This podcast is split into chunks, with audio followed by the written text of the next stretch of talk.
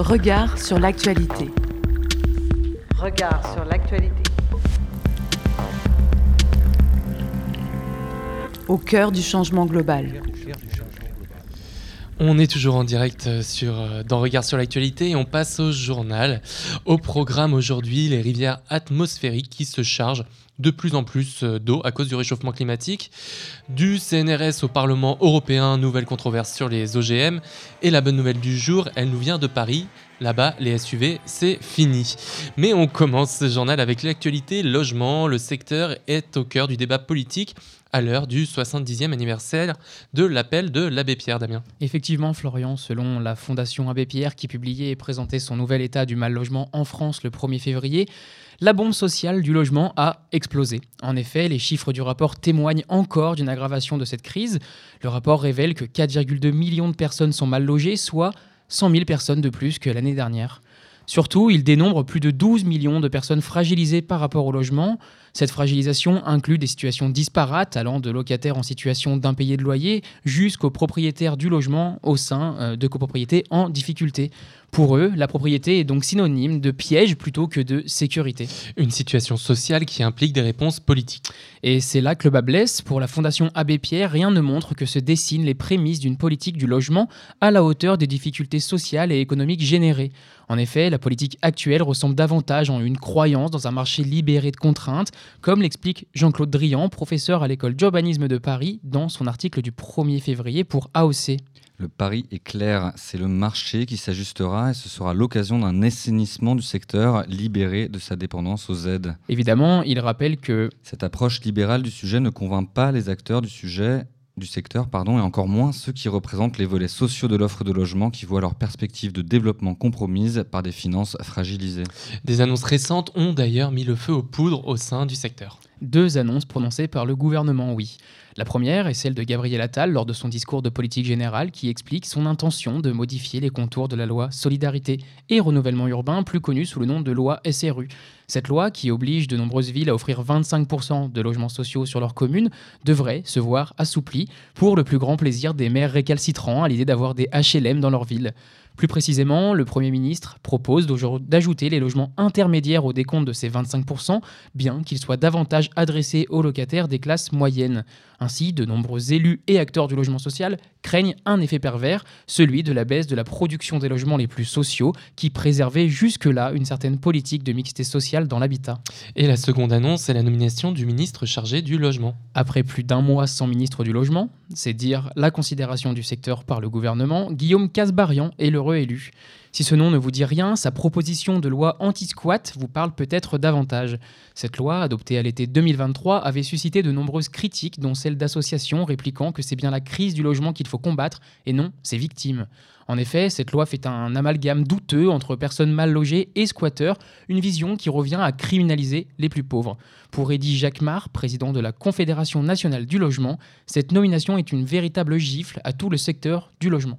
Alors Damien, une autre annonce t'a interpellé pas plus tard lundi concernant cette fois-ci la transition énergétique des logements. Alors pour répondre à la crise, le gouvernement invoque deux chocs. Le premier est un choc de simplification annoncé lundi par Christophe Béchu. Il est notamment question de repenser encore une fois le diagnostic de performance énergétique, le fameux DPE, avec une ambition sortir 140 000 petits logements de moins de 40 mètres carrés de la catégorie des passoires énergétiques qui ferait l'objet d'un biais de calcul de ce fameux DPE.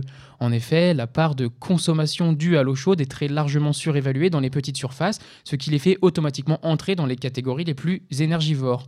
Mais on peut néanmoins s'interroger sur la pertinence d'une sortie de ces nombreux logements par la simplification de la classification plutôt que par une rénovation thermique d'ampleur, même pour les logements de petite taille.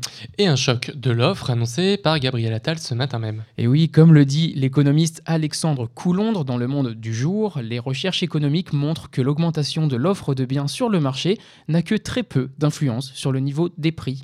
Ce même Alexandre Coulondre explique que depuis les années 1970, toutes les études économiques sur l'urbain ont abandonné le modèle offre-demande, considéré comme non pertinent pour des marchés aussi complexes que l'immobilier. En bref, cette semaine, le plan Ecofito en suspens.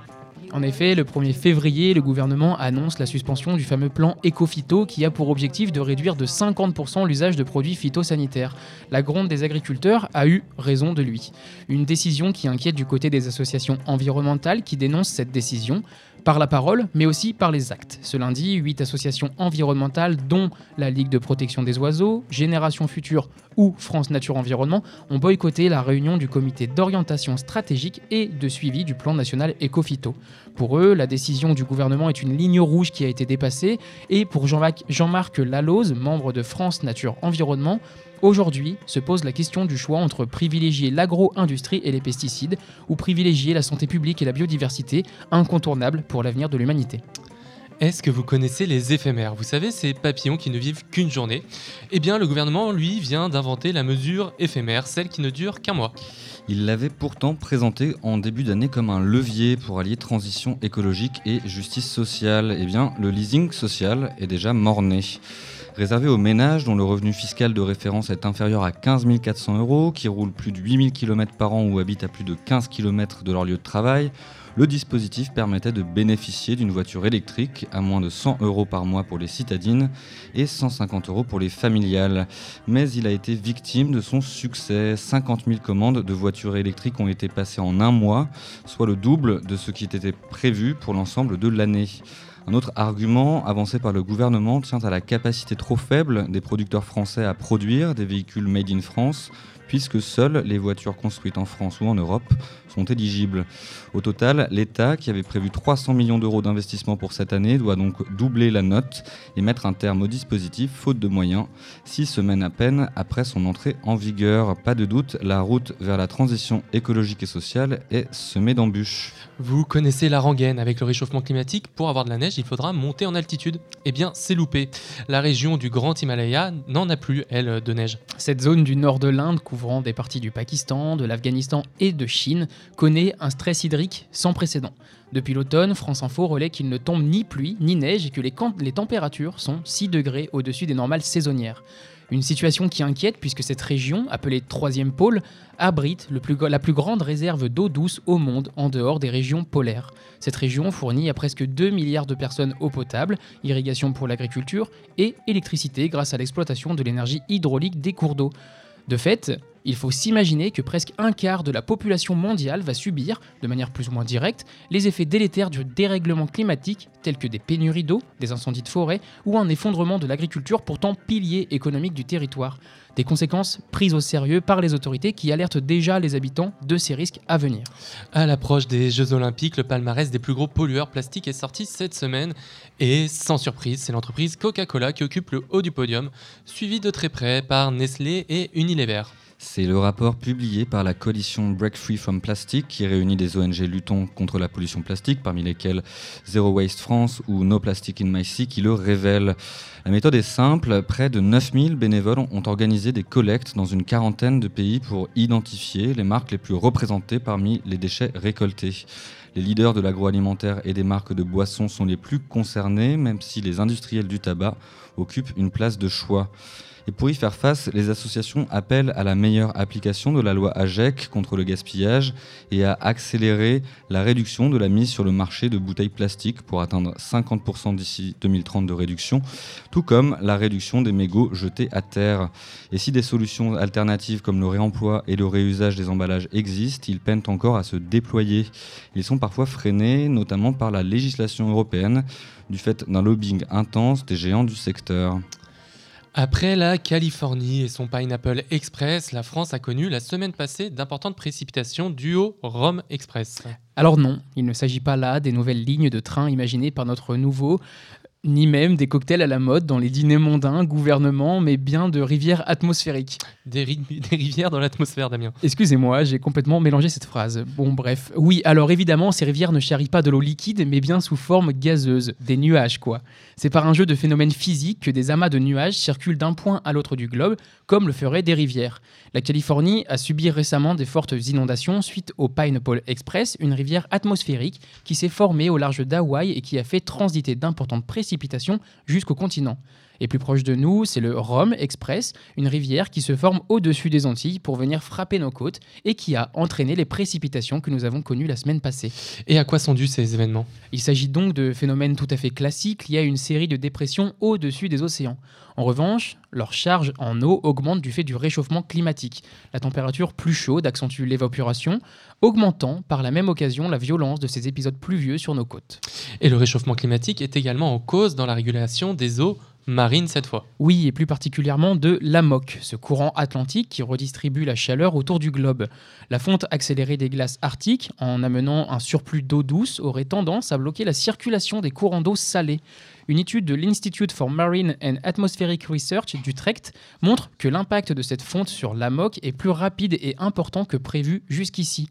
Les chercheurs alertent sur l'atteinte d'un potentiel point de bascule qui déstabiliserait profondément le climat mondial bien plus rapidement que ce que nous connaissons actuellement, ce qui rendrait toute tentative d'adaptation vaine. Et au, progr au programme toujours de ce journal, une invitation au voyage, des champs au laboratoire de biologie du CNRS en passant par le Parlement européen. Le 7 février dernier, dans un vote au Parlement, les eurodéputés se sont prononcés en faveur de la proposition d'assouplissement des modalités de mise sur le marché de nouveaux OGM, des variétés produites à l'aide de nouvelles techniques d'édition du génome, les NGT. Au-delà des effets concrets d'une telle résolution qui reste difficile à mesurer, ce vote s'inscrit dans un contexte de lobbying intense. Cette influence s'est déployée jusqu'au sein de la prestigieuse institution de recherche qu'est le CNRS et met au jour une controverse scientifique notable qui oppose les partisans d'une recherche technobiologique aux défenseurs d'une agriculture low-tech. Alors les NGT, qu'est-ce que c'est? Bien, Depuis 2018, une révolution biologique s'est faite jour. Elle porte le nom de nouvelles technologies techniques génomiques, les NGT. Concrètement, et sans rentrer dans trop de détails techniques, les NGT consistent à éditer le génome d'organismes vivants à l'aide de ciseaux moléculaires, une méthode plus rapide et précise que les anciennes approches. Jugée plus ciblée et efficace, il n'y a plus besoin de passer par la transgénèse, c'est-à-dire l'ajout de gènes d'autres espèces précises, Cécile Bousquet-Antonelli, directrice scientifique adjointe du pôle biologie du CNRS. Les NGT s'appuient sur des gènes naturellement observés chez des variétés des ancêtres d'une même espèce, et c'est pour cette raison que certains scientifiques spécialistes du domaine avancent que ces organismes ne devraient pas être classés comme des OGM au sens populaire du terme. Un argument pour le moins controversé. Et donc, quel est l'objectif d'une telle démarche, François?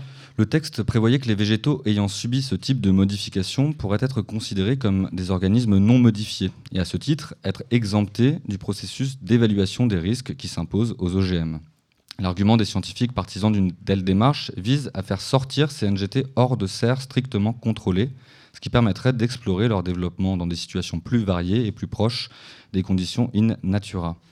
L'objectif est alors d'étudier différents processus biologiques, explorer et améliorer les mécanismes de résistance des plantes au stress et aux attaques des pathogènes. Et au total, et pour ses défenseurs, cette méthode pourrait permettre de réduire considérablement l'utilisation de pesticides et d'engrais dans l'agriculture, tout en renforçant la sécurité alimentaire dans un contexte de changement climatique.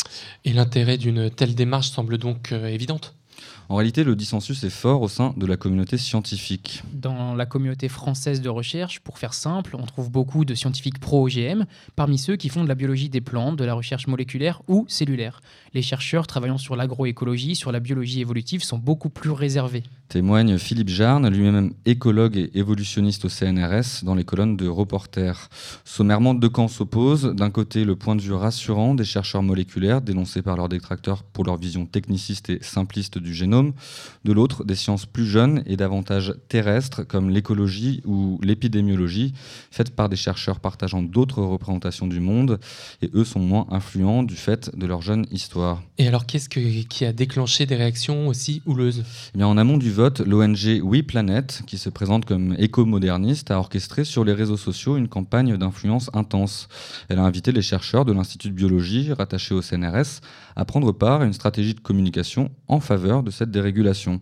Hashtag, tweet pré-rédigé, consigne d'interpellation des parlementaires, tout ça au programme. Une lettre ouverte coordonnée par l'ONG a été relayée par l'Institut. Elle appelait à rejeter les ténèbres de l'alarmisme antiscientifique et à se tourner vers la lumière de la prospérité et du progrès. Les scientifiques ont même été invités à se prendre en photo devant leur laboratoire et à publier leur image sur les réseaux sociaux en utilisant le hashtag Give Et ce sont aussi les origines douteuses de l'ONG qui interrogent les scientifiques. C'est ce que rappelle le collectif Scientifique en Rébellion dans un récent communiqué qui critique la démarche consistant à associer l'image du CNRS à l'antenne française d'une officine de lobbying opaque et à l'honnêteté plus que douteuse au vu de ses pratiques d'astroturfing et de désinformation scientifique. WePlanet est en outre financé par un fonds très controversé qui s'appuie sur de l'argent lié aux énergies fossiles. Et toutes les disciplines scientifiques n'ont, de ce point de vue, pas la même valeur économique. Et oui, c'est sûr que les écologues qui veulent planter des haies ont moins de soutien industriel que les généticiens qui prônent le recours aux OGM, souligné amer Marc-André Sellos, professeur au Muséum d'histoire naturelle. Et la bonne nouvelle cette semaine nous vient de Paris et même des Parisiens. Et oui, à Paris, les SUV, c'est fini. Enfin, pas vraiment, mais l'annonce fait son petit effet quand même. En réalité, les Parisiens étaient appelés aux urnes pour se prononcer sur l'augmentation du prix du ticket de stationnement pour les véhicules lourds et encombrants, largement représentés par ce que l'on nomme SUV. Et ils ont voté pour à 55%. Enfin, 55% des votants, car seuls 5,7% des inscrits sur les listes électorales se sont déplacés. Et le vote marque une nette scission entre l'Est et l'Ouest de la capitale. Les quartiers de l'Ouest, très marqués par un vote à droite, ont donc voté contre, quand l'Est a voté pour. Et qu'est-ce que cela va changer? Eh bien, le prix de l'heure de stationnement sera compris entre 12 euros et 18 euros selon les quartiers pour les véhicules hybrides et thermiques de plus de 1,6 tonnes et pour les véhicules électriques de plus de 2 tonnes. Rappelons que la taille des voitures mises en vente sur le marché augmente tous les ans, posant des problèmes en termes de partage de l'espace public, c'est-à-dire que les nouveaux SUV ne rentrant même plus dans une place de parking standard, mais aussi des enjeux de pollution. L'augmentation continue de la taille des voitures est bel et bien la deuxième cause de l'augmentation d'émissions carbone ces dernières années, juste derrière le secteur énergétique. Mais cette mesure ne concerne que le tarif journalier et non les tarifs résidents, contrairement à Lyon. Oui, comme l'annonçait Valentin Lugenstrass, adjoint à la mobilité à la ville de Lyon sur notre antenne il y a un mois, les tarifs de stationnement vont évoluer au début de l'été avec une différenciation selon le type de véhicule.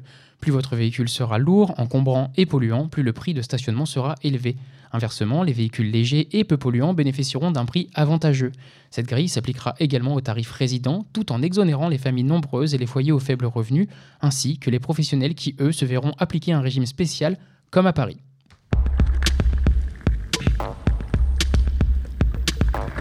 Regard sur l'actualité. Regard sur l'actualité. Au cœur du changement global. Et on retrouve Marie Alénou pour l'enquête de rue 89. Bonjour Marie. Bonjour Florian. Alors cette semaine, euh, tu vas nous parler de la politique économique de la métropole avec un chiffre pour commencer. Lyon n'est plus la ville la plus attractive de France. Et oui, en 2023, pour la première fois, Lyon se classe seulement deuxième de l'étude menée par le cabinet de conseil Arthur Lloyd. Elle avait occupé le premier rang pendant six ans. Alors, est-ce que c'est la faute aux écolos? Si on regarde dans le détail, c'est plutôt la hausse des prix de l'immobilier qui fait chuter Lyon dans le classement. Par contre, les écologistes sont clairs sur un point, ils ne veulent pas d'une ville de cadres. Autrement dit, ils ne veulent pas que l'économie lyonnaise soit portée uniquement par de grandes entreprises, nationales ou internationales, qui viendraient installer leurs bureaux à Lyon. Eux, ce qu'ils veulent, c'est plus d'artisanat, d'économie sociale et solidaire, ou même de petites industries dans l'agglomération. Et en cela, ils se différencient de Gérard Collomb. Oui, l'ancien maire de Lyon et président de la métropole misait particulièrement sur ces grands groupes pour l'attractivité de la ville. Il rêvait de faire de Pardieu un quartier d'affaires avec une skyline de grands immeubles de bureaux. C'est aussi lui qui a complètement transformé le quartier de la Confluence pour en faire une nouvelle vitrine économique de la ville. Il y avait installé les sièges de JL Events, Eiffage, GDF Suez ou encore Le Progrès. Les écologistes, eux, tentent de faire autrement. Pour garder l'exemple de la confluence, ils espèrent bien aussi en faire leur vitrine. Dès 2020, les écolos ont mis leur grain de sel dans la rénovation du quartier qui est toujours en cours. Au-delà d'y avoir mis plus de logements sociaux, ils ont aussi baissé les prix de certains locaux commerciaux. L'objectif, c'est de les rendre accessibles pour les acteurs de l'économie sociale et solidaire, de l'artisanat ou bien des commerçants locaux. Alors, est-ce que tu peux nous, nous expliquer un petit peu? Euh, nous, un autre outil qu'ils utilisent particulièrement, qu'ils affectionnent, c'est l'urbanisme transitoire. L'urbanisme transitoire, c'est le fait d'utiliser temporairement des friches en attendant qu'elles soient rénovées. Les écologistes vont y consacrer 10 millions d'euros sur leur mandat. Pour eux, ça remplit deux objectifs. D'abord, un objectif écologique, puisqu'ils utilisent un espace vacant, Et c'est aussi un moyen d'aider des artisans à se lancer parce que les loyers y sont moins chers. Pour l'instant, on compte une quarantaine de sites d'urbanisme transitoire sur la métropole. Par exemple, à Villeurbanne, nous avons visité l'étape 22D. Ce tiers-lieu dans le quartier de la Soie accueille une petite usine à vélo ou encore une plateforme de tri de déchets. Mais ces expérimentations, elles ont leurs limites. Pour l'instant, les sites d'urbanisme transitoire sont plutôt situés en périphérie de Lyon et pas vraiment en cœur de ville. Ça peut pénaliser des artisans et ça ne renouvelle pas vraiment les activités de la ville-centre. Et une autre question se pose. Une fois la friche rénovée, où vont aller ces artisans et ces petites industries? Ils vont devoir retrouver des locaux dans l'agglomération, mais la place se fait assez rare. Car tout ça, ça se décide dans le plan local d'urbanisme. Les écologistes en ont fait une modification en 2022. Et dedans, ils ont bien sanctuarisé les espaces dédiés aux activités productives, c'est-à-dire que ces espaces ne pourront pas être transformés en bureaux ou en logements. Par contre, ils n'en ont pas créé de nouveaux. Et la transition écologique, dans tout ça, un des objectifs de la métropole est de rendre l'économie lyonnaise plus vertueuse pour l'environnement. C'est un vaste sujet et je vous propose de prendre un exemple plus précis, celui du transport de marchandises, un, secteur qui est particulièrement émetteur en gaz à effet de serre. On en a beaucoup parlé début 2024 car la région et l'État sont enfin arrivés à un accord pour financer les études du Lyon-Turin. Ce projet doit permettre de développer le transport de marchandises par train entre l'Italie et la France. Les écologistes de la métropole de Lyon, eux, y sont opposés car ils estiment que l'impact environnemental des travaux est trop grand. Pourtant, ils ont quand même mis la main au portefeuille pour financer ces études, avec une idée derrière la tête, le contournement ferroviaire de l'agglomération lyonnaise, qu'on appelle aussi le Céphale. Ce projet date de 2001 et il devrait profiter de l'argent réuni pour le Lyon-Turin pour financer des études sur son tracé. Le Céphale doit passer à l'est et au nord de Lyon pour y faire circuler des trains de marchandises, car pour l'instant, ils sont obligés de passer par Lyon-Pardieu et ça met un peu le bazar dans le trafic. Les écologistes veulent à tout prix voir le céphale se con concrétiser, car s'il ne se fait pas, le fret ferroviaire aura bien du mal à se développer dans l'agglomération. Et les écologistes misent aussi sur le transport fluvial. Avec ces deux fleuves qui mènent directement à la Méditerranée ou qui viennent du nord-est, Lyon a totalement le potentiel pour développer le transport fluvial. C'est une solution écologique car un bateau pourrait remplacer jusqu'à 150 poids lourds.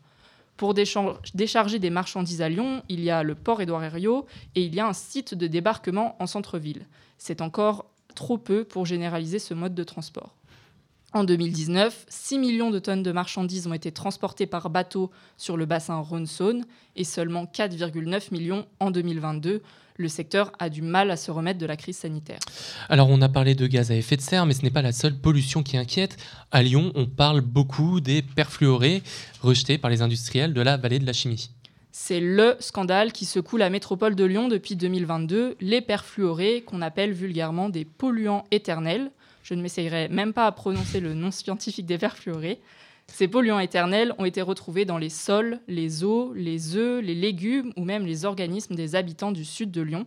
Le principal responsable de ces rejets serait l'usine Arkema, mais ce n'est pas la seule à être à l'origine de pollution dans la vallée de la chimie.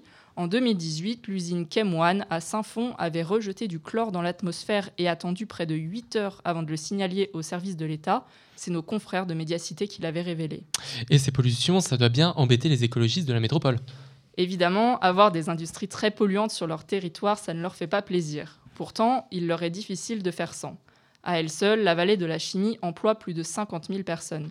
Leur position est alors assez inconfortable.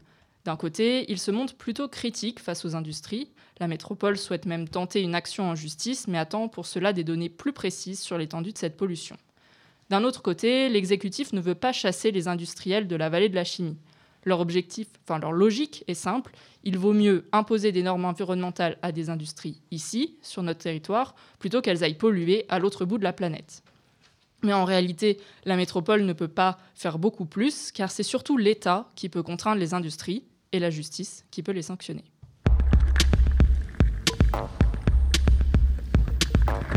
Regard sur l'actualité. Regard sur l'actualité. Au cœur du changement global. Et pour euh, continuer après cette chronique de, Marie Alénou euh, de rue 89, nous recevons Emeline Baum, première vice-présidente de la métropole de Lyon, déléguée à l'économie et au commerce. Bonjour Emeline Baum. Bonjour. Merci beaucoup d'être avec nous. Alors effectivement, quand on pense aux liens qui unissent métropole et écologie, on pense spontanément aux questions liées au cadre de vie, à l'urbanisme, aux, mobilités, au transport. Mais pour adapter un territoire aux enjeux de l'Anthropocène, il convient aussi de transformer son tissu économique, commercial, industriel, comme tout ce qui a été dit juste avant. Alors c'est quoi euh, la vision de l'économie d'une métropole écologiste euh, en sortant du débat un petit peu peut-être caricatural de croissance et de décroissance? Alors, la vision d'écologistes euh, qui sont en situation de responsabilité sur un grand territoire qui comprend énormément d'entreprises petites et moyennes et une très forte hétérogénéité, contrairement par exemple à un territoire comme Toulouse. Euh, on est sur un territoire qui n'a jamais été euh, dépendant d'une seule et unique industrie, en tout cas ces 30 dernières années, c'est important de l'avoir en tête. la vision, c'est d'arriver à tenir trois bouts, trois impacts essentiels. Euh, un impact que vous avez cité spontanément, la question de la décarbonation, de respecter les limites planétaires, euh, le vivant, etc. Donc d'accompagner l'ensemble des entreprises à se transformer pour en gros être sobre efficace en eau, énergie, matière, matériaux, mais aussi respecter à minima la réglementation au sujet des pollutions. Donc ça, c'est tout le pilier carbone, climat, vivant. Pour cela, on a toute une série d'éco-incitations et d'accompagnement. De l'autre côté, il y a le volet social, parce qu'effectivement, c'est super de tirer des pistes cyclables, c'est génial de planter des arbres et c'est vital. Ceci étant dit, les hommes et les femmes que nous sommes en France et en Europe, euh, nous avons toutes et tous besoin d'une forme de rémunération légale, j'ai envie de dire, qui la plupart du temps passe par du salariat. Il y a des hommes et des femmes qui sont des figures d'entrepreneurs et qui entreprennent. Il y en a qui sont dans les services publics, mais la plupart des hommes et des femmes sont salariés. On a besoin d'avoir un travail, une vie professionnelle le plus épanouissante possible. Et c'est important de le dire puisque l'enseignement de la crise sanitaire a été, voilà, il y a un peu plus d'hommes et de femmes en reconversion pro et de jeunes qui cherchent du sens, donc qui ont envie de mettre leur talent et leur expertise dans des organisations qui sont impactantes, donc qui s'inscrivent dans une économie à minima contributive, si ce n'est régénérative. Et le troisième pilier, donc le pilier du social, c'est la question de l'emploi, avec la diversité des emplois, en réponse à ce que votre collègue a dit tout à l'heure sur euh, la tertiarisation de l'économie. Voilà, on a toutes et tous en tête que tout le monde n'est pas chef de projet euh, euh, informatique. Le dernier sujet, c'est la question de la coopération. Comment on intensifie, comment on accompagne la coopération au sein des chaînes de valeur, donc entre co-traitants, sous-traitants, pour garder la valeur sur le territoire? Comment on coopère aussi avec les territoires voisins? On arrête de manger leurs terres agricoles, mais on, on arrête aussi de manger leurs talents. Et donc, comment, avec l'Agence de développement économique de la région lyonnaise, on positionne correctement les entreprises, en particulier productives, qui sont en croissance. Donc, la vision des écologistes sur ce territoire, c'est d'accompagner ce que l'on appelle et qui peut donner lieu à débat, l'économie à impact avec un maître mot qui est la transformation. Voilà. Alors on va revenir hein, sur tous ces piliers tout au long de, cet entretien, mais pour continuer notre première question introductive, aujourd'hui il y a plusieurs termes qui sont dans le débat, un débat sémantique entre adaptation, transition, bifurcation, redirection. Transformation. Transformation. Eh oui, effectivement. Alors aujourd'hui, est-ce que l'économie de la métropole de Lyon, c'est plutôt une économie d'adaptation, de transition, de bifurcation, de redirection ou de transformation du coup? L'économie du, en fait, l'économie du territoire ici, elle est plurielle. Moi, je préfère parler des hommes et des femmes. Et, par ailleurs, on le sait très bien, il y a un sujet aussi de, du positionnement des investisseurs, que ce soit des poules bancaires ou d'autres groupes d'investisseurs. Les hommes et les femmes du territoire qui entreprennent, qui sont, comme on dit dans le jargon, capitaines d'industrie, entrepreneurs, entrepreneurs, quel que soit le statut, hein, qu'on soit en ESS ou pas, ce sont des hommes et des femmes qui s'inscrivent pour la plupart, dans des logiques contributives et ou de régénération. J'ai en tête, parce que c'était hier soir, celles et ceux qui ont suivi les deux conventions des entreprises pour le climat. Il y en a une troisième qui s'ouvre dans quelques semaines et euh, il y en a une spécifique au bâtiment. Je pense à celles et ceux dans le Val-de-Saône qui ont vécu avec moi une expérience de démarche autour de l'économie régénérative ce sujet de euh, carbone vivant et social, il parle à énormément d'entrepreneurs. La question, en fait, c'est plutôt le pas de temps. C'est de se dire, voilà, je pivote en tant qu'entrepreneur, je fais pivoter mon outil productif, je fais pivoter mon modèle d'affaires euh, à horizon 2030 ou à horizon 2035. Le débat, il est là, en fait. Il est, et c'est pour ça que j'ai cité les investisseurs, c'est à quel rythme euh, les pouvoirs publics et les investisseurs peuvent, pour le coup, il y a un sujet d'accélération, accélérer le pivot des entreprises. Et à titre personnel, je n'utilise que très rarement le jargon de la transition. Et c'est pour ça que je parle de la transformation, parce qu'on part du réel avec la volonté des organisations, des salariés, des, OS, euh, de, des dirigeantes et dirigeants, pour aller là où est leur priorité. Il y en a pour qui la priorité tout de suite, c'est l'abaissement de l'empreinte matérielle. Il y en a pour qui l'urgence, c'est plutôt le volet social parce qu'ils se rendent compte qu'ils ne savent pas garder des seniors, par exemple. Ils se rendent compte qu'ils n'accueillent pas de stagiaires de troisième. Ils se rendent compte que leurs salariés, ils vivent très très loin.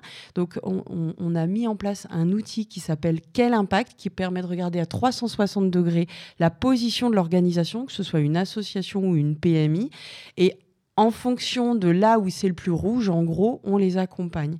J'insiste sur la transformation. Et comment vous les accompagnez dans cette transformation On les accompagne avec du temps homme, temps femme. faut le dire, les services publics, ce sont des hommes et des femmes à la métropole de Lyon. Il y a des développeuses et des développeurs économie. Il y a des chefs de projet économie circulaire. Il y a des chefs de projet par filière. Donc, c'est des vrais gens dans la vraie vie qui vont dans les boîtes avec moi, qui vont dans les entreprises et qui écoutent. C'est hyper important, cette écoute, plutôt que justement de lister, euh, enfin, faire que du tableur Excel et dire bah, vous, vous êtes là, vous devez aller là.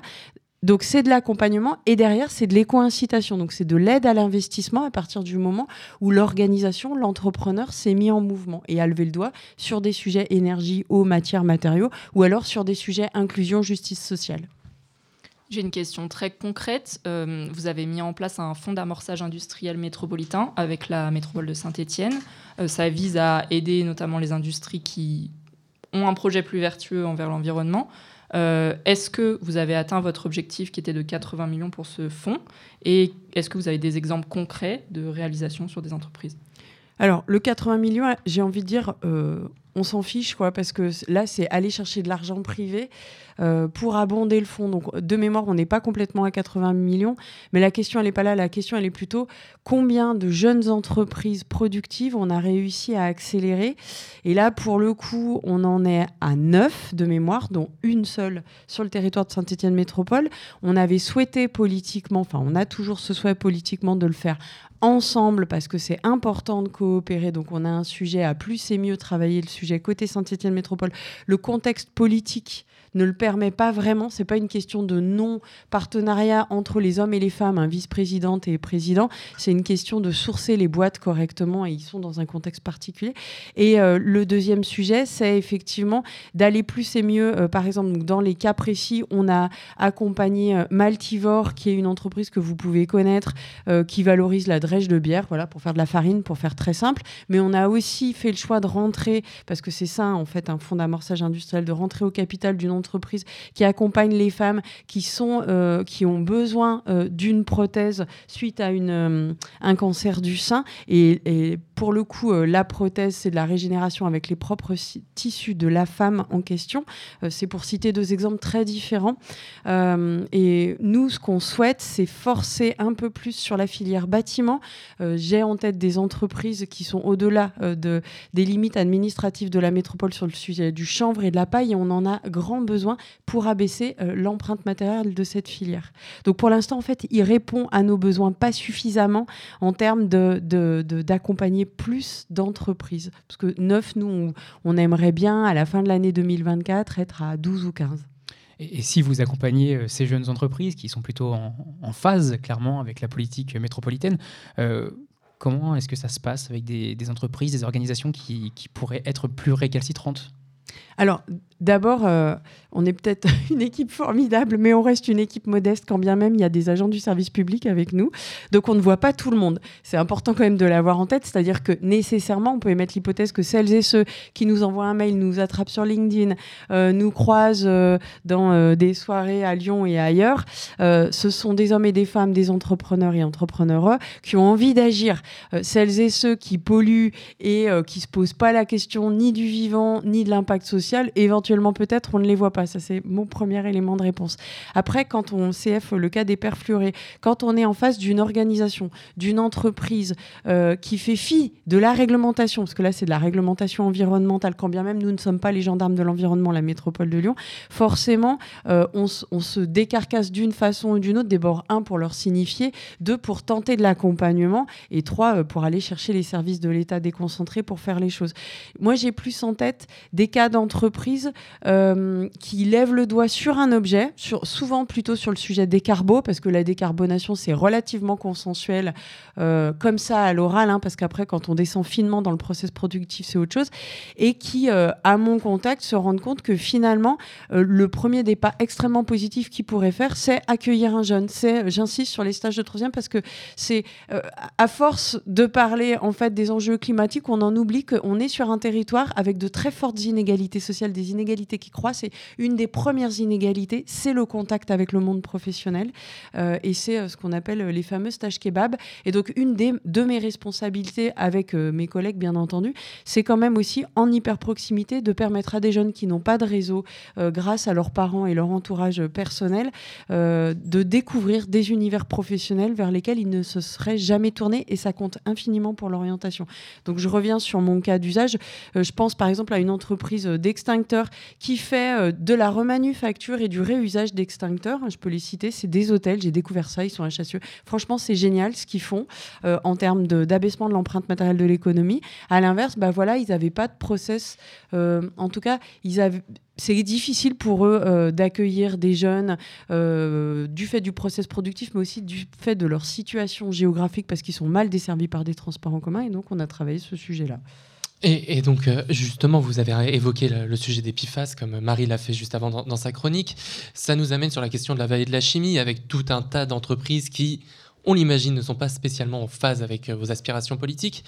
Comment est-ce qu'on travaille avec ces entreprises-là et quelle est la volonté euh, de la métropole sur leur établissement futur ou non sur ce territoire-là? Alors, quand on est élu local, on est en responsabilité sur un territoire, c'est-à-dire que euh, on prend acte de la réalité du territoire, qu'elle nous Mhm. plaise ou qu'elle nous qu'elle nous convienne. C'est comme ça, et ma responsabilité, celle de Bruno Bernard, c'est d'être à l'écoute et en dialogue avec tout le monde. Donc, quand on est arrivé en responsabilité, on savait de toute façon que dans la vallée de la chimie, euh, un, le territoire est très pollué de base, et deux, il y a des acteurs productifs dont, premier élément de réponse, les lieux de décision ne sont pas euh, Saint-Fond, Pierre-Bénite, Irigny, etc. Mais les lieux de décision, au mieux, sont à à Paris, euh, au pire, sont euh, euh, des fonds de pension américains ou asiatiques, pour être gentil. Donc, euh, ces sites de production sont pilotés uniquement sur le retour euh, sur investissement financier et pas du tout sur des objets, comme vous le décrivez euh, euh, très euh, poliment, euh, d'impact sur la question de OK, comment euh, j'intègre les enjeux du territoire métropole de Lyon qui a envie euh, d'accompagner cette économie contributive et régénérative. Euh, donc, on a posé, on a regardé finement, on a trois ETP qui travaillent au contact de l'ensemble des acteurs de la vallée de la chimie, donc les gros industriels que vous avez toutes et tous en tête, mais aussi, il faut avoir en tête qu'il y a de la PME, PMI qui est sous-traitante de ces opérateurs-là, avoir en tête que ben, forcément, c'est un bassin de vie avec beaucoup d'emplois et une diversité d'emplois. Et donc, ces trois ETP, avec eux, on a regardé sur quoi on peut le plus cheminer. Et donc, on a fait le choix, et ça a été rendu public euh, l'année dernière et puis il y a quelques semaines, d'aller sur le sujet de la décarbonation et sur la question de l'eau. Donc, euh, euh, on n'a pas fait le choix d'aller sur, comme le disait votre collègue, la question des pollutions, puisque malheureusement, nous ne sommes pas l'État, donc nous n'avons pas tous les leviers euh, à notre place pour aller faire appliquer très clairement le principe de pollueur-payeur. Voilà. Euh, moralité de l'affaire, on a engagé toute une série de travaux pour, qu'il y ait- pour faire simple, hein, pour décarboner sur la vallée de la chimie. Un, il faut produire euh, des ENR en autoconso, donc c'est pas très compliqué. Et deux, il faut mutualiser du process productif, en particulier sur les sujets retraitement de l'eau. Il y a un petit lien avec les perfluorés, entre autres. Donc c'est ce qu'on a engagé. On est allé chercher de l'argent public national, hein, c'est pas un grand secret. Le programme il s'appelle ZIBAC, Zone industrielle bas carbone. Et là, on aura fait un pas, puisque euh, vous l'avez sans doute en tête, un quart des gaz à effet de serre du grand territoire métropole de Lyon, c'est euh, la vallée de la chimie. Donc on aura abaissé un peu euh, l'impact matériel de l'économie à cet endroit-là. Ce qui est devant nous, pour moi, et je le disais déjà en début de mandat, c'est d'anticiper les mutations. Vous l'avez peut-être vu passer hier ou avant-hier, il y a une organisation syndicale qui alerte sur éventuellement peut-être un arrêt d'activité sur ex-Solvay. Solvay a connu une mutation, donc j'ai pas retenu le nouveau nom, mais ils ont justement pour des questions financières coupé l'entreprise en trois et éventuellement peut-être je dis bien éventuellement parce que moi j'ai pas le communiqué de presse de la direction, euh, il y aurait un arrêt de production de la vanilline. Et là, on a une responsabilité aux côtés des services déconcentrés de l'État. Il faut absolument, dès qu'il y a un arrêt de production, accompagner la mutation vers des activités utile.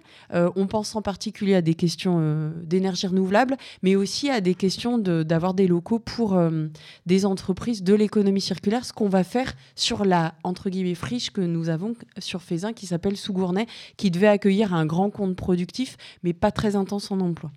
Et, justement, on a beaucoup entendu parler, de la part de vos opposants politiques, dire que les mesures écologistes étaient en train de tuer l'économie lyonnaise. Voilà, euh, j'en déduis à, votre, tête que, vous n'êtes pas d'accord avec ça. Et vous, justement, de l'autre côté, on a vu même Bruno Bernard annoncer plusieurs fois sur ses comptes sur les réseaux sociaux que euh, l'économie lyonnaise ne s'était jamais aussi bien portée, qu'elle a tiré énormément d'entreprises et d'entrepreneurs et qu'elle créait de l'emploi. Qu'en est-il exactement et, qu'est-ce que vous en pensez de ces critiques-là? Alors euh, d'abord, euh, beaucoup d'humilité. Il ne faut pas, euh, comme je l'ai dit il y a quelques semaines à un de vos confrères, on a une donnée en tête, enfin deux données je peux, que je peux vous partager. Il y a 80 000 emplois industriels qui se sont créés l'année dernière euh, sur le grand territoire métropolitain. Si on avait eu une chute de la création d'emplois industriels, on l'aurait porté, euh, on l'aurait fait porter aux écologistes. Il y a 30 000 créations d'entreprises par an comme tous les ans depuis quelques années. Pareil, si ce chiffre de création d'entreprise avait diminué, on aurait dit c'est de la faute des écologistes.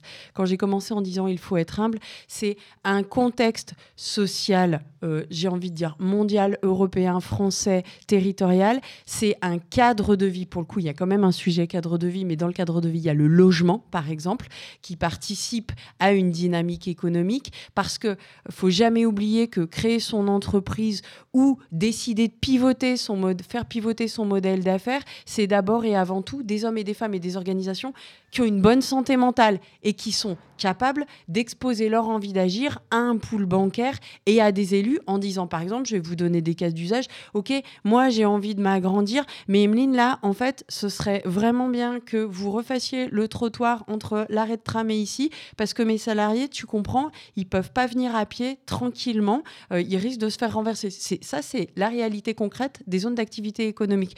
Donc quand éventuellement des opposants euh, utilisent un palmarès euh, lié à l'attractivité ou, je ne sais quelle autre donnée, j'ai envie de dire, un, soyons humbles, parce que ce qui compte, c'est euh, euh, l'envie d'agir des personnes et l'envie de pivoter. Deux, j'ai en pleine conscience que ce qui fait le bien-être des hommes et des familles, compris qui travaillent et qui entreprennent, c'est le cadre de vie. Donc c'est ce que portent mes collègues Fabien Bernion, Jean-Charles Collas, Béatrice Vessillier, Pierre Athanase, etc. Et c'est pour ça qu'on travaille ensemble. les deux gros leviers pour être bien, c'est le logement et ensuite la mobilité, quand vous demandez aux organisations syndicales et à des salariés. Troisième sujet, il euh, y a être présent dans les réseaux, c'est-à-dire être à l'écoute des filières, mais aussi être à l'écoute effectivement des besoins d'entreprise. Moi, à titre personnel, je vois à peu près 2500 entreprises en vrai, pas en visio, mais en vrai sur le terrain par an. Bon, bah, c'est une façon aussi d'être à l'écoute du territoire et de dire voilà, on va adapter nos politiques publiques, nos éco-incitations et nos accompagnements à vos vrais besoins. Je pourrais avoir un avis personnel, Emeline Baum, euh, en tant que vieille militante écologiste ou en tant que personne qui a fait des études de sciences éco, mais je m'adapte au réel pour toujours tenir mes trois impacts. Donc j'ai envie de dire au jour d'aujourd'hui, les indicateurs quantitatifs, ils ne disent pas qu'on va vers. Euh, un arrêt de l'économie. Et les, les indicateurs sensibles, j'ai envie de dire, ils disent plutôt qu'on accompagne la transformation du territoire. Après, rendez-vous en 2026, passage obligé euh, au regard de la démocratie. Effectivement. Mais justement, ces indicateurs sensibles ou plutôt qualitatifs, qu'est-ce qu'ils disent du renouvellement peut-être de, des formes d'entrepreneuriat, des formes d'entreprise, des formes d'emploi? Est-ce que c'est toujours le même type euh, d'entreprise qui viennent s'installer? Ou est-ce qu'on voit une évolution euh, depuis quelques années? Non, ça bouge depuis quelques années. Alors, il y a eu plusieurs signaux. D'abord, il y a euh, la loi Hamon qui date, mais de 2014, mais qui a donner vraiment toutes ces lettres de noblesse à l'économie sociale et solidaire avec euh, euh, le label ESUS, donc la question de l'utilité sociale. Euh, et ça, ça a envoyé des signaux en particulier à des jeunes qui voulaient entreprendre autrement pour répartir avec justesse la valeur dans leur organisation. Je pense que c'est une première chose. Deuxième chose, parce qu'il faut quand même rendre à la réglementation tout son poids, la fameuse loi pour une économie circulaire et la lutte contre toutes les formes de gaspillage, dont tous les décrets sont pas sortis et elle n'est pas parfaite. Mais pareil, elle a mis au cœur du débat public jadis, et je l'avais beaucoup suivi, la question de l'économie circulaire, et elle a renforcé certaines et certains qu'on retrouve dans l'urbanisme transitoire. Je pense en particulier à toutes les jeunes entreprises qui sont aux ateliers brillants à Saint-Priest. Elle serait sans doute pas là s'il n'y avait pas eu la loi AGEC. Voilà. Euh, Ensuite, euh, moi, ce que je vois arriver, entre autres, par la DERLI, l'objet de la DERLI, c'est entre autres de regarder ce qui se passe ailleurs en termes d'innovation sociale, d'innovation coopérative, et de nous le pousser de nous dire non pas euh, dupliquer bêtement, mais dire tiens, il y a ça qui a fonctionné vers Toulouse, vers Bordeaux pour répondre à un besoin non couvert. Est-ce que, est-ce que, est-ce qu'il n'y a pas des porteurs de projets dans un programme qu'on appelle les boucles? On a créé un programme entrepreneurial à destination de celles et ceux qui veulent entreprendre en économie circulaire.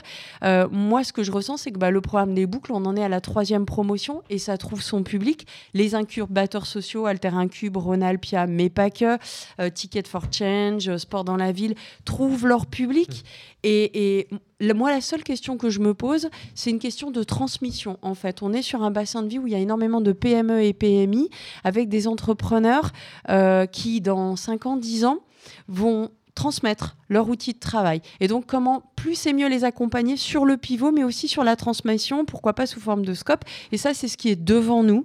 Euh, et on a un sujet d'ajustement au regard de l'application de la loi retraite. Donc, moi, j'ai envie de dire, il y a bien 20% de l'économie qui est sous un autre format, une autre façon de répartir la valeur. Et il y a bien 20% de notre économie qui est dans ces logiques d'abaissement de l'empreinte matérielle de l'économie, en particulier d'économie circulaire. Et, vous devancez ma question. vous parlez beaucoup d'économie circulaire. Moi, j'aimerais bien parler également d'économie sociale et solidaire sur les, autres façons de, générer de la valeur. Comment est-ce que vous et la métropole se situent sur cette opposition entre économie dite conventionnelle et économie sociale et solidaire? Comment est-ce que vous accompagnez ces entreprises-là et est-ce qu'il y a un intérêt pour vous à soutenir ces formes d'économie et donc de création de valeur alternative alors, le premier intérêt à soutenir cette économie-là, c'est parce qu'il y a des hommes, des femmes, des jeunes et des personnes en reconversion professionnelle qui vont vers ces formes-là d'entrepreneuriat parce qu'elles sont convaincues, moi je le suis à titre personnel aussi, que c'est la meilleure façon de répartir la valeur. Les statuts garantissent une juste répartition de la valeur, en particulier pour, dans les coopératives et les SIC. Voilà. Il y a un sujet sur les associations, mais voilà. Donc, en tant qu'élu en responsabilité, à l'écoute des hommes et des femmes qui veulent entreprendre sur le territoire, la première réponse, c'est il y a à peu près 10% des gens qui entreprennent sur le territoire sous statut ESS. On se doit de les accompagner. Et donc, on a les pépinières et euh, les facilitateurs et les incubateurs. Et derrière, en général, soit l'urbanisme transitoire, soit, comme vous l'avez dit, euh, ce travail qu'on a fait pour avoir du tertiaire abordable à Confluence. Après, la deuxième réponse, c'est il se trouve ne jamais oublier que la métropole de Lyon, c'est un département qui porte de très fortes compétences sociales. Donc, pour l'accompagnement du vieillissement de la population, l'accompagnement des enfants, des jeunes, des hommes et des femmes en situation de handicap temporaire ou permanent, euh, l'accompagnement de toutes les formes de précarité, celles et ceux qui sont euh, en parcours d'insertion professionnelle. Or, euh, les structures d'insertion par l'activité économique, ce sont des organisations de l'ESS. Or, les structures de maintien à domicile, ce sont des organisations de l'ESS, de vieilles organisations de l'ESS au sens historique, qui vivent des mutations très fortes et qui ont besoin d'être accompagnées. Donc, on se doit, en tant que département, d'entretenir la prospérité de ces organisations organisations pour qu'elles tiennent leur rôle social. Je tiens à dire ici qu'il y a le congrès national de l'UNIOPS, de toutes ces organisations-là, qui a lieu début avril euh, à la métropole de Lyon. C'est pas pour rien. Euh, troisième sujet, je pense à des dynamiques territoriales du type territoire zéro chômeur de longue durée. Mhm. qui rencontre vraiment son public. Pourquoi? Parce que c'est de l'hyper proximité. Voilà, c'est en hyper proximité, c'est en bas de chez moi, il y a une dynamique. Les femmes, parce que ce sont souvent les femmes, les femmes qui rentrent dans ces dynamiques-là, Peut-être que demain, elles auront envie de créer leur structure et souvent, elles passeront par ce qu'on appelle des coopératives d'activité et d'emploi qui permettent d'entreprendre en collectif et pas tout seul. Donc je suis en train de dire que voilà, c'est pas. Il y a, bien sûr qu'il y a un parti pris politique vers euh, les acteurs de l'économie sociale et solidaire, mais d'abord, un, écouter et deux, se dire que ces formes-là d'entrepreneuriat, elles répondent à des besoins sociaux intenses et elles sont garantes d'une juste répartition de la valeur. Donc, go. Alors, Emeline Baum, on est un petit peu pris par le temps, mais on n'en a pas tout à fait fini de cet entretien. Je vais vous laisser entre les mains de Lou Herman qui s'est installé. Bonjour Lou. Bonjour. Pour son questionnaire Anthropocène. Oui, euh, bonjour Emeline Baum. Je vous propose un, un, petit pas de côté, un changement de registre. Donc, le questionnaire Anthropocène, une, une version. Euh, librement revisité et raccourci du questionnaire de Proust à la sauce anthropocène. Donc le questionnaire anthropocène, c'est six questions courtes que vous découvrez et pas d'échange, juste vos réponses. Vous êtes, vous êtes d'accord? Ok. Et vous êtes prête? Très bien, on commence. Euh, Qu'est-ce qui vous donne de l'espoir pour l'avenir? Euh, La jeunesse, euh, les enfants. Ma fille vient d'arriver là, donc voilà, ma fille. Où aimeriez-vous habiter? Je suis très bien là où je suis. J'ai la chance de vivre dans le premier arrondissement depuis très longtemps et je suis très attachée au patrimoine historique de la ville de Lyon. Qu'est-ce qui vous trouble ces derniers temps? Euh, Les problèmes démocratiques. Que possédez-vous de plus précieux? Un tableau que mon frère, qui se prénomme Loïs, m'avait ramené du Lesotho, qui est un tout petit pays à côté d'Afrique du Sud. Il est orange, il est très lumineux. De quoi dépendez-vous? De l'amour des autres. Et à quoi êtes-vous prête à renoncer?